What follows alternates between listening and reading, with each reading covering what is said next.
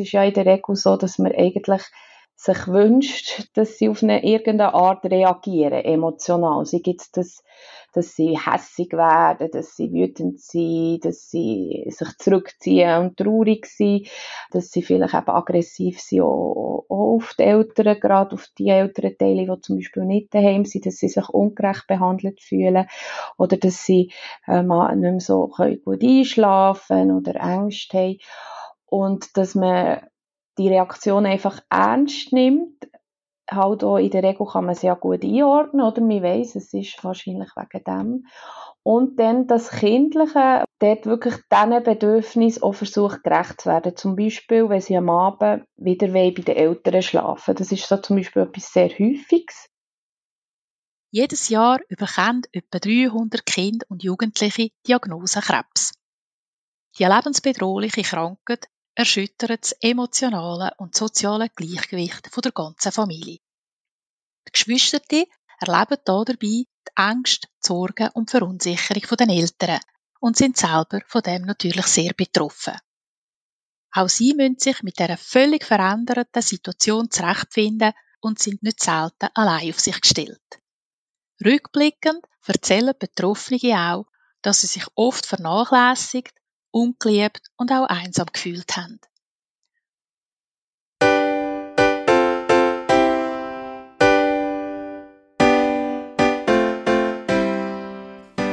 Familie von A bis Z.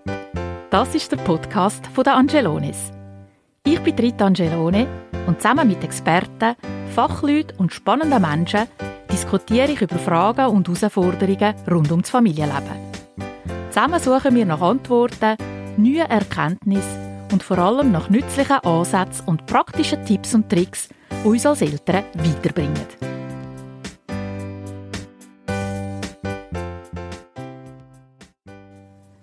Mein Gast in dieser Folge ist Andrea Kurzo.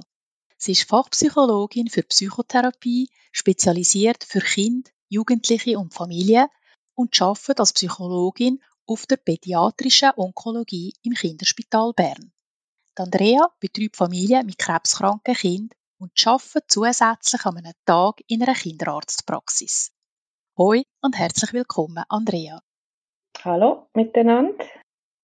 Du schaffst mit Familien, wo krebskranke Kinder haben und weißt, dass das für die ganze Familie eine grosse Herausforderung ist. Häufig werden Geschwister nämlich nicht in den Krankheitsprozess einbezogen, sodass sie sich unsichtbar fühlen und sich dann auch zurückziehen. Andrea, kannst du uns ein bisschen erzählen, wie Geschwister die Krankheit von einem Bruder oder von einer Schwester erleben? Ja, gern.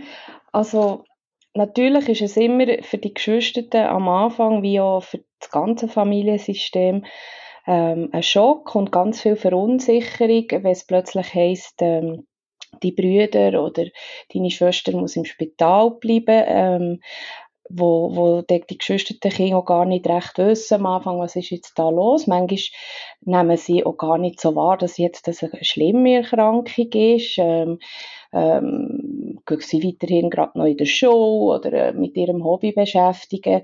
Und es heisst einfach, ja, der Bruder zum Beispiel hat müssen im Spital bleiben.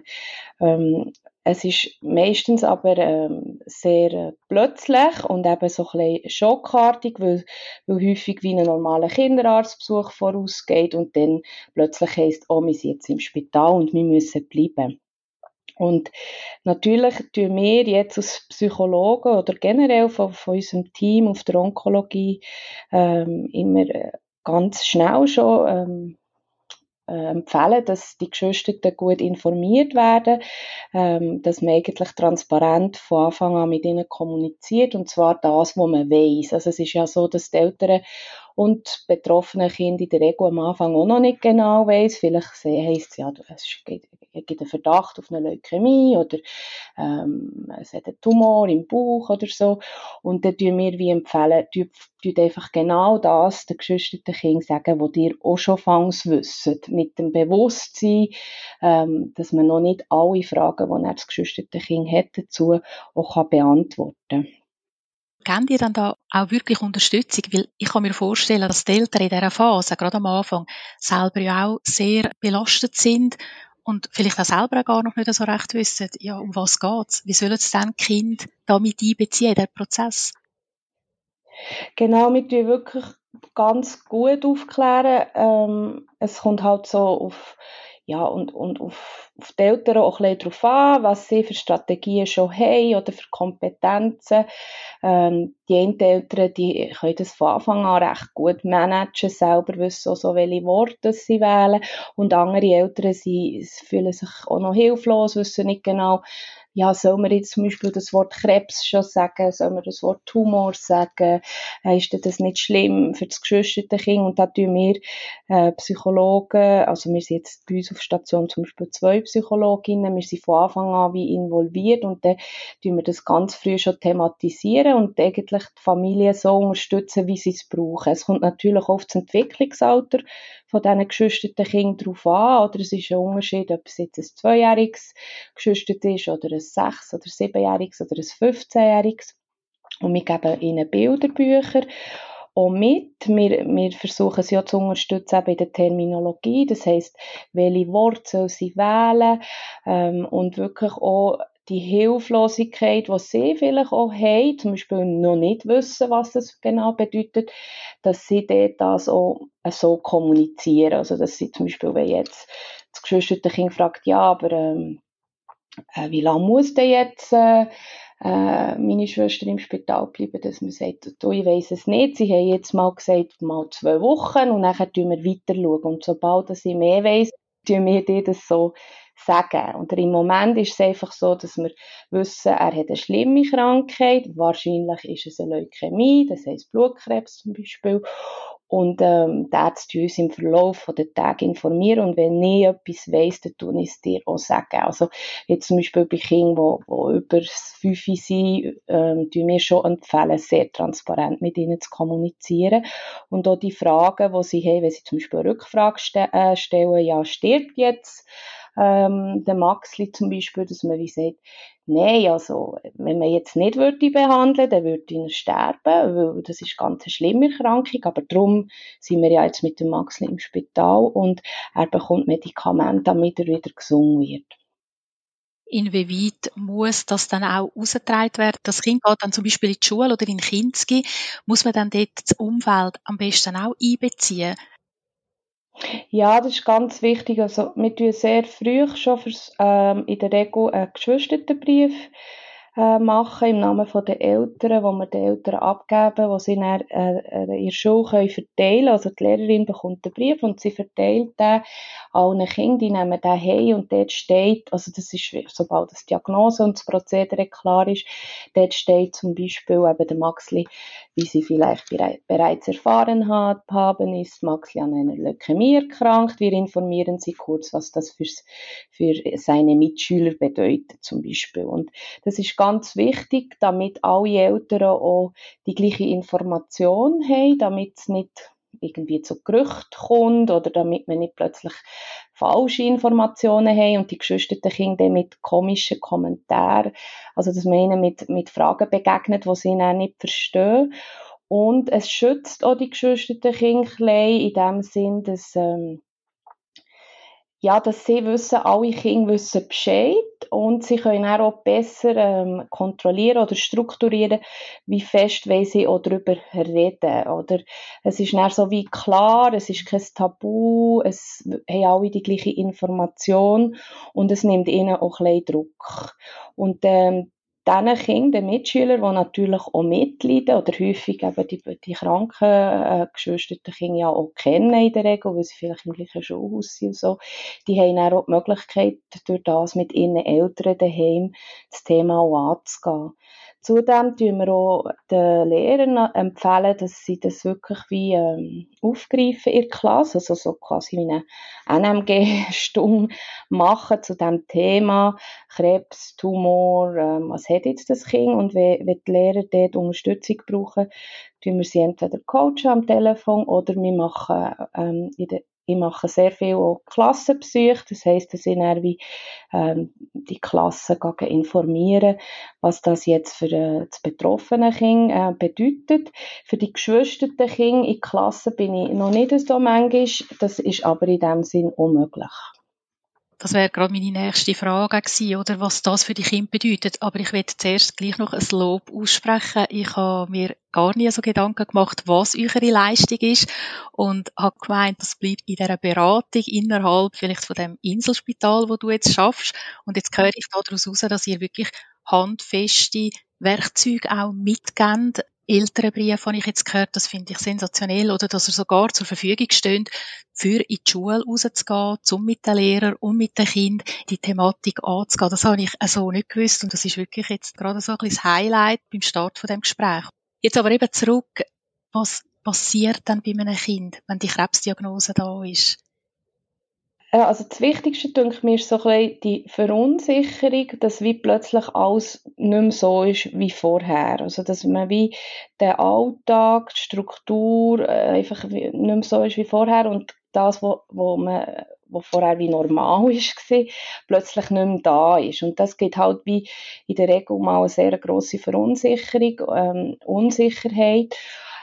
Kinder haben weniger am Anfang das Gefühl von dieser Bedrohung, wie es die Eltern haben, weil sie einfach von ihrer Lebenserfahrung ähm, dort der Film noch nicht so abgeht. Oder wenn man, was heisst, ja, ähm, die Geschwister hat Krebs zum Beispiel, der ist wie, aha, okay, also es ist wie nicht so, dass man dann gerade irgendwie äh, äh, denkt, jetzt stirbt mein, mein Bruder zum Beispiel. Oder es ist mehr so das Komische, dass jetzt die Mami mehrere Tage im Spital ist oder der Papi, dass sie rennen, ähm, dass sie im Zeug sind, ähm, dass sie zum Beispiel, dass es plötzlich einfach heisst, all die essen am Mittag jetzt bei den, bei den Nachbarn oder das Grosse kommt, äh, die Grosseltern kommen ein paar Tage bei uns wohnen und nachher ähm, ist so das Schwierige auch für die geschwisterten Kinder, dass sie wie auch nicht genau wissen, also sie spüren die Bedrohung, sie merken, es ist etwas Schlimmes passiert, es ist irgendwie komisch, niemand weiß so recht. Und die Gefahr ist dann auch, dass sie sich weiss nicht was also wie ausdenken, oder? Also, dass man dann wie plötzlich denkt, oh, jetzt ist vielleicht äh, der Max eben auf der Intensivstation oder es geht ihm wirklich ganz schlecht und dann das nicht so zusammenbringen, weil sie ihn vielleicht am Tag vorher noch quick fidel haben gesehen. Ähm, und darum ist es so wichtig, dass wir eigentlich empfehlen, jetzt ist mit Corona wirklich sehr schwierig, auch für die geschwisterten Kinder, dass sie möglichst schnell auch ähm, ein realistisches Abbild haben, eben vom Zustand von, von ihrem ähm, kranken Brüder oder Schwestern und ihn im Spital können besuchen und sehen, hey, es ist noch der gleiche Maxli, er kann auch noch lachen, er kann noch spielen. Ähm, und wie merken, okay, er ist jetzt im Spital, aber ähm, es geht einigermaßen. Also das ist sehr wichtig. Und das ist so wie ein Gemisch oder sehr viel Verunsicherung, aber es ist bedrohlich, ist mehr die Reaktion der Eltern und, und der ungewohnte Alltag. Also dass der Verlust von der Normalität, wo, wo verunsichernd, ist. Haben die Eltern in so einem Fall überhaupt eine Chance, aktiv etwas zu machen? Eben die Verunsicherung, dass sich die Eltern vielleicht dem Geschwisterkind nicht mehr so ganz widmen können. Das ist ja, es ist halt praktisch bedingt. Die sind dann wirklich rund um die Tour mit anderen beschäftigt wir wissen es eigentlich alle, ja, man sollte sich dann auch mit dem geschwisterten Kind beschäftigen. Es geht aber de facto nicht. Was haben die Eltern für Möglichkeiten? Oder wie kann man dann dem geschwisterten Kind eben die Aufmerksamkeit auch schenken, oder? Und auch vielleicht auch Schuldgefühl abnehmen? Wie funktioniert denn das wirklich? Also am Anfang ist es wie, wie du hast gesagt, oder es ist wie einfach gar nicht möglich. Am Anfang ist wie das Familiensystem oder ja, die engsten Bezugspersonen in der Regel sehr im Schock und man muss erst mal alles büscheln, alles organisieren. Sie denkt, also mir denkt eigentlich sehr schnell immer gerade die Geschwister ähm, und für die Eltern sie, ist es wichtig, dass die gut betreut werden. Wir empfehlen auch, dass sie möglichst äh, Betreuung äh, können so gewährleisten, dass also dass je normaler dass es bleibt, desto besser. Also je, je, je, also je besser sie die Bezugspersonen auch kennen, die geschwisterten Kinder, oder desto sicherer fühlen sie sich so. Aber es ist natürlich schon so, man, man kann dem nicht wirklich gerecht werden. Bei den Eltern ist es dann viel Education, dass wir ihnen auch erklären, dass es also das wie ernst nehmen, die Gefühle, oder dass das sie innerlich zerreißt und dass sie wie das Gefühl haben, wie soll ich jetzt das schaffen, ich kann jetzt nicht mehr für alle gleich da sein. Und auf der anderen Seite sind Kinder auch sehr stark. Sie, Kinder oder wir Menschen generell, wir können uns gut adaptieren, also Krisen oder, oder schwierige Situationen. Ähm, es gibt ganz viel so Resilienz oder eben so Schutzfaktoren auch, wo, wo dazu führen, dass die geschwisterten Kinder das in, in der ersten Zeit wirklich in der Regel sehr gut meistern.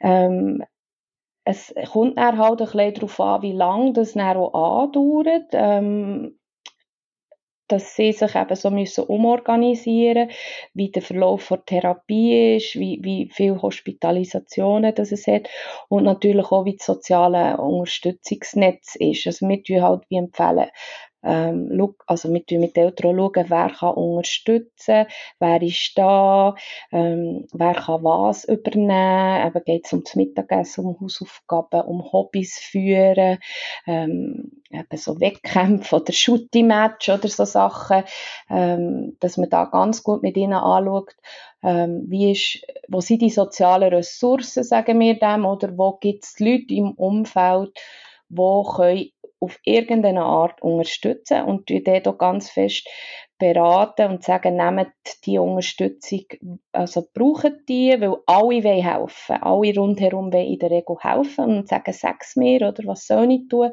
was soll ich machen. Am Anfang wissen die Eltern gar nicht so recht, was man dann helfen kann, weil sie ja auch selber noch überfordert sind. Aber ähm, dass sie das dann auch wirklich nutzen. Und es ist in der Regel sehr viel Unterstützung da. Aber es geht mehr darum zu schauen, in welcher Form wer wie kann helfen Gut.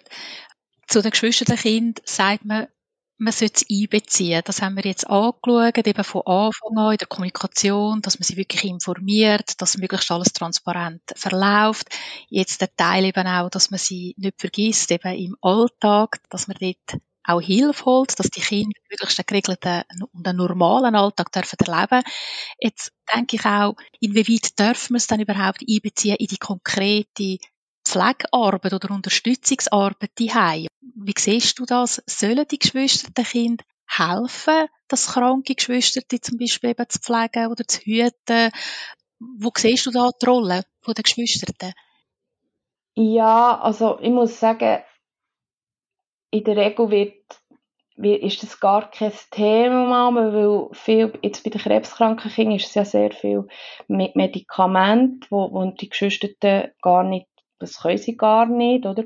Und ich würde jetzt schon eher empfehlen, das zu trennen. Und es ist auch so, dass die Eltern, oder, oder bei diesen Krebserkrankungen ist es ja so, dass die Chemotherapie das Immunsystem schwächen und die Eltern ganz fest angeleitet werden, was müssen sie daheim beachten, was ist bei Fieber, ähm, was müssen sie machen bezüglich Trinken und Essen und eben Medikamente und das ist sehr schwierig. Also es ist schon für die Eltern sehr schwierig, die bekommen da wirklich mehrere ähm, also zwei, drei Mal wirklich Anleitungen, ähm, wo sie ganz konkrete, ganz konkret wirklich müssen lernen, wie das sie daheim mit dem Kind umgehen. Und das ist schon für Erwachsene sehr schwierig und darum für geschwisterte Kinder eigentlich nicht machbar.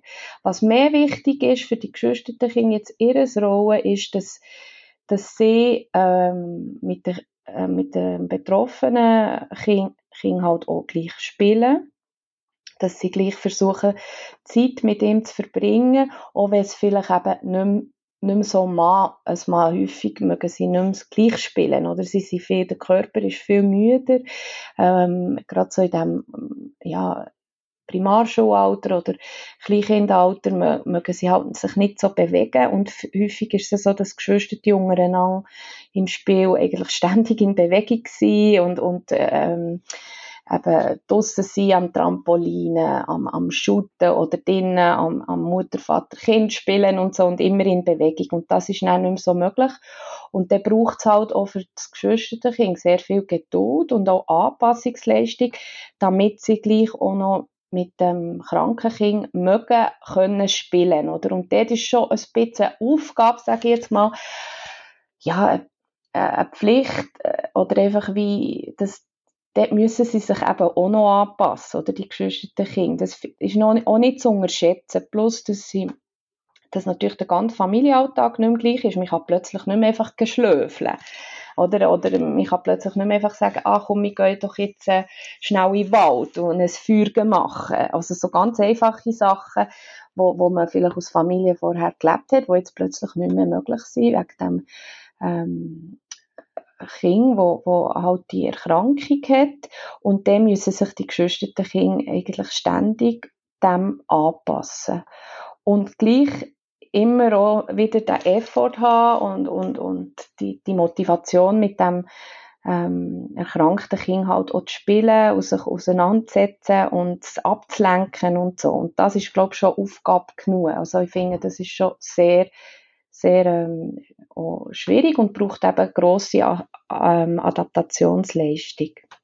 Unterstützen dir dann in dem ganzen Prozess dann weiter? Also eben im Begleiten quasi dem raschen erwachsen werden müssen. Es klingt für mich ein bisschen so, eben, lernen sich zurücknehmen, lernen Geduld haben, lernen Prioritäten richtig setzen.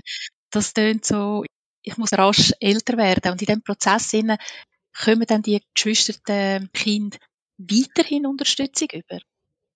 Ja, also wir bieten eigentlich in der Regel eh immer ein standardmäßiges Gespräch haben mit den Geschwisterten, wo es halt mehr so um Aufklärung und so geht, oder dass sie auch mal, also Aufklärung bezüglich der Erkrankung, und dass sie auch mal dürfen Fragen stellen, die sie sich vielleicht nicht so getrauen, weil, weil sie merken, die Mama und der Papi sind schon so ein bisschen am Limit, oder sie wollen nicht noch mehr ja, sie destabilisieren.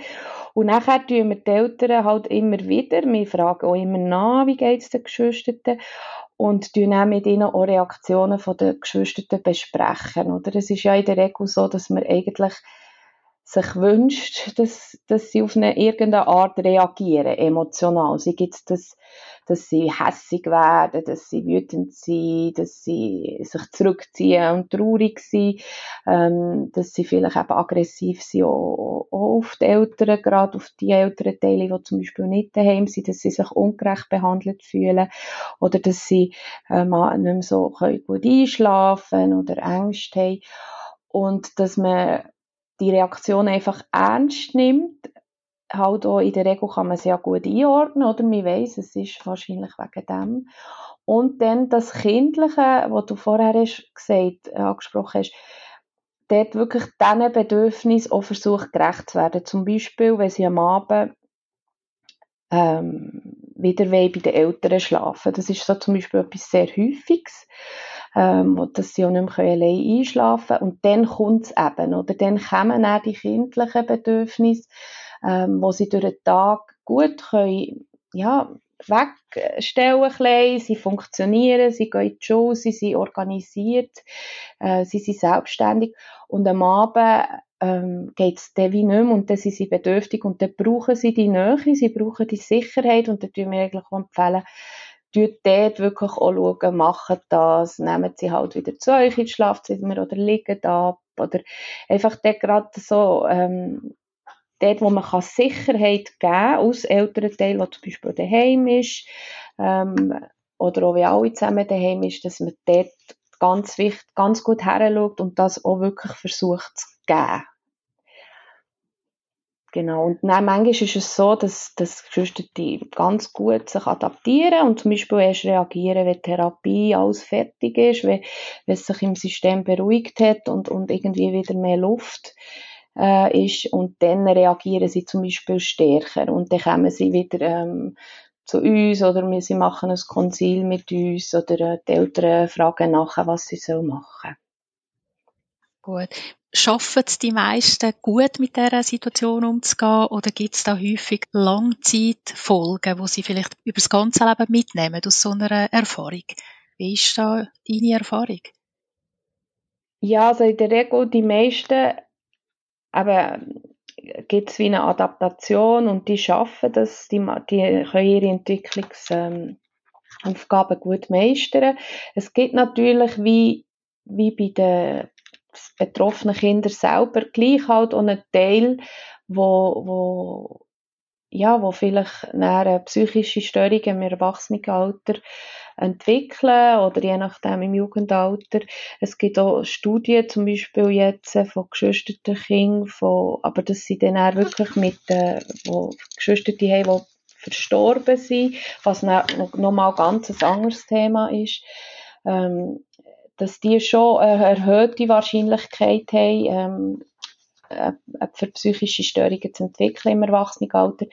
Jetzt bei, bei unseren Kindern, meiner Erfahrung nach, sind schon die allermeisten ähm, machen das gut, oder? Aber in dem Sinn ist es sicher immer prägend und es hat immer einen Einfluss auf Persönlichkeitsentwicklung, auf Entwicklung, auf die emotionale Entwicklung, auf die soziale Entwicklung, aber halt auch die Rolle vom also vom, im Familiensystem, oder man hat immer das Kind, das krank ist, gesehen, hat immer eine, eine, also eine spezielle Rolle in der Regel im Familiensystem, auch wenn es gesungen ist, schnell wieder. Also, und als geschwisterten Kind bleibt man eigentlich äh, das Geschwisterte vom kranken Kind, wisst ihr wie? Also, also es ist so wie, ich glaube, das hat schon kann einen Einfluss haben und dann kommt es so darauf an, wie die Eltern mit dem Ganzen dann wieder können umgehen und eben sonst um Risikofaktoren, wie, wie, was kann das Kind, äh, wie ist, hat es Freunde, wie läuft es in der Schule, äh, was macht es für einen Beruf, äh, wie ist eben die Beziehung zu den Eltern und so.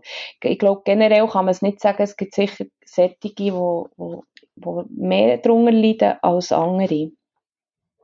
Wir haben jetzt über sehr viele negative Aspekte oder eben Risikoaspekte geredet, die wir im Auge behalten müssen. Das ist unbestritten. Aber kann man vielleicht auch irgendwie sagen, alles, was ja mit einem passiert, hat ja auch eine gute Seite. Wie siehst du das?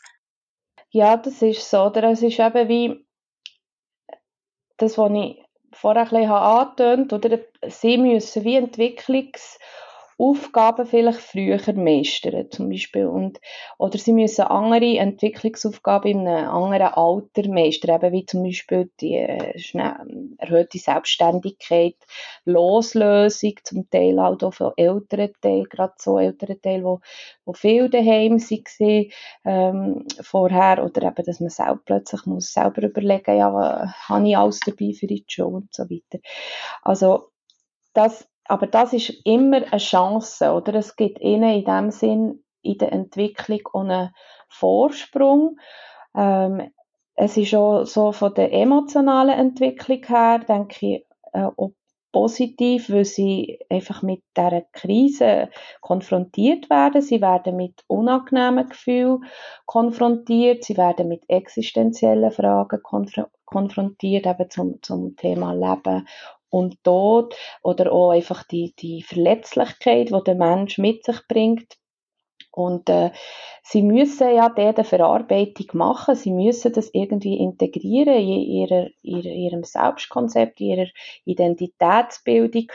Und das hat natürlich immer ohne Vorteil. Also das ist ja etwas, wo sie wie dran wachsen. Und es gibt ja auch das posttraumatische Wachstum, wo man häufig, also wo man auch in Studien erforscht hat, bei betroffenen Kindern, aber bei älteren Teilen oder allgemein bei, bei Menschen, die eben so schlimme äh, Critical Life Events oder so kritische Lebensereignisse haben durchgemacht, dass es eigentlich in der Regel so ein posttraumatisches Wachstum gibt wo man eben dran wächst oder in dem, dass man diese Situation hat gemeistert, aus Familie, aus Betroffenenkind, aber auch aus geschwisterten Kind, wächst man auch daraus. Und, und ich denke, es stärkt. Also ich stelle mir das immer so ein bisschen so vor wie ein, eben wie ein Baum, oder? Es sind vielleicht einfach nicht unbedingt mehr Wurzeln, aber es, die einen Wurzeln, die sind einfach dann schon sehr, sehr dick und, und die, die, die, die können auch sehr stabilisierend wirken nachher für, für die, weitere Entwicklung. Das gefällt mir sehr, oder? Du hast das wirklich als Chance bezeichnet. Ich glaube, das darf man nicht außer Acht lassen und hilft einem vielleicht auch als Eltern, oder das auch besser zu ertragen, das Ganze, weil es gibt positive Aspekte, die man daraus herausziehen kann. Jetzt, was mich noch wundern Andrea, sind ihr die Einzigen, die so etwas anbieten im Inselspital? Ist das etwas, wo überall gemacht wird, eben die Unterstützung von geschwisterten Kindern und der Fokus auf geschwisterten Kindern? Ist das etwas Neues oder ist das selbstverständlich? Wie steht man da in dem Thema? also in der Psychoonkologie ist das jetzt eigentlich wie ähm, State of the Art, dass, dass die geschwisterten Kinder mit einbezogen werden. In der Schweiz hat es wie ähm, also nicht so viel Kompetenzzentren, wo, wo es pädiatrische Onkologie gibt. Also es ist wie Zürich, St. Gallen, Basel, ähm, Lausanne, Genf, Bern, Bellinzona, Aarau und Luzern hat nicht auch noch wie noch äh, auf, der, auf einer gemischten Abteilung onkologische Patienten. Und in der Regel ist überall die psychosoziale Versorgung ähm, recht gut ausgebaut und eben auch die Geschwister, ähm, ja, das ist wie ein Fokusthema. Natürlich ist es nicht so, also kommt es auch immer auf Bedürfnis der Familien an, wie fest, dass sie dort auch Unterstützung möchte oder brauchen. Also viele Familien können das auch sehr gut alleine meistern, ohne ähm, unsere Hilfe. Aber das ist schon ein Thema und es wird auch äh, zunehmend mehr über das auch geforscht. Ähm, und es hat ja lange geheißen, eben die geschwisterten Kinder sind so wie die Schattenkinder. Und ich denke, ähm, es ist noch fast wichtiger, den Fokus auf sie zu legen, weil die betroffenen Kinder, die, die krank sind oder die sind die sind in der Regel halt schon sehr gut eingebettet. Äh, sie sind rundum betreut durch eins zu eins Betreuung im Spital. Es gibt sehr viele Fachleute, Therapeuten, sei es ein Physio, Ergo, Ärzte, Pflege, Musiktherapie, eben Psychologie, Werke, Schule. Also die haben, die, die sind so wie gut dreht, oder? Dort das Versorgungssystem. Und bei den Geschwisterten muss man halt einfach wie noch einen Effort mehr leisten, für dass man, dass sie wirklich dass man dort die Hängematte quasi die Knöpfe auch ganz eng kann spannen, dass sie, dass sie gut gedreht werden und nicht durch, durch, durch die Maschen durchgehen oder, oder durch die Löcher.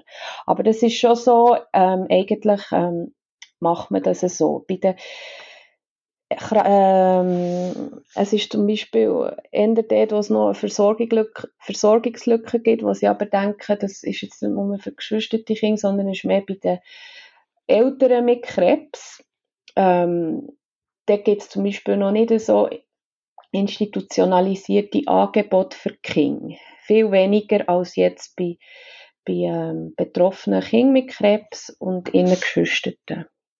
Okay, jedenfalls höre ich das gern, dass da schon vieles gemacht worden ist und der Fokus eigentlich schon da ist. Also da ist eine, eine große Sensibilität für das Thema. Das freut mich sehr. Und dir, Andrea, danke ich ganz herzlich für den wichtigen Einblick in die Gefühlswelt der geschwisterten Kinder. Es ist sicher gut zu wissen, welche Sonne- und Schattenseiten sie erleben. Und es ist sicher auch wichtig und richtig, dass man sich trotzdem, dass der Fokus bereits auf sie ist, dass man sich weiterhin einsetzt. Ich für mich nehme heraus, dass sich das Umfeld von einer von Krebs betroffenen Familie vielleicht so am besten einbringen kann, indem dass man die Unterstützung eben genau über die geschwisterten Kinder anbietet. Ich denke, das ist eigentlich ein einfacher Ansatz, wo einem ermöglicht, die Familie wirklich eben fest zu unterstützen und das über einen Weg macht, wo nicht direkt mit der Krebserkrankung zu tun hat, sondern über die Aufmerksamkeit, die geschwisterte Kinder brauchen. Bei deiner Arbeit wünsche ich dir weiterhin viel Erfolg, Andrea, und für den Moment verabschiede ich mich von dir und wünsche dir einen guten Tag. Ciao, Andrea. Ja, merci vielmals, danke. Dir auch einen schönen Tag. Tschüss.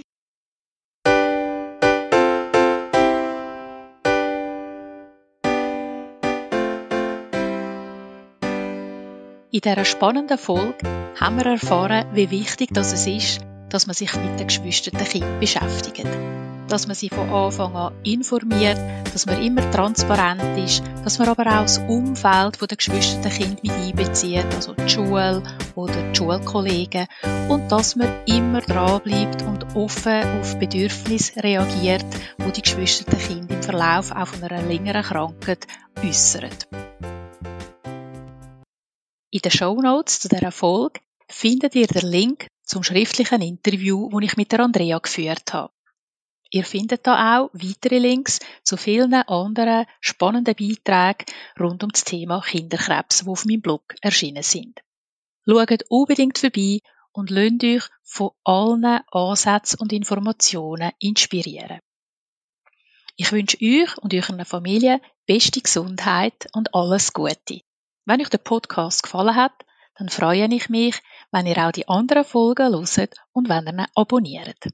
Danke fürs Zuhören, tschüss zusammen und bis zur nächsten Folge.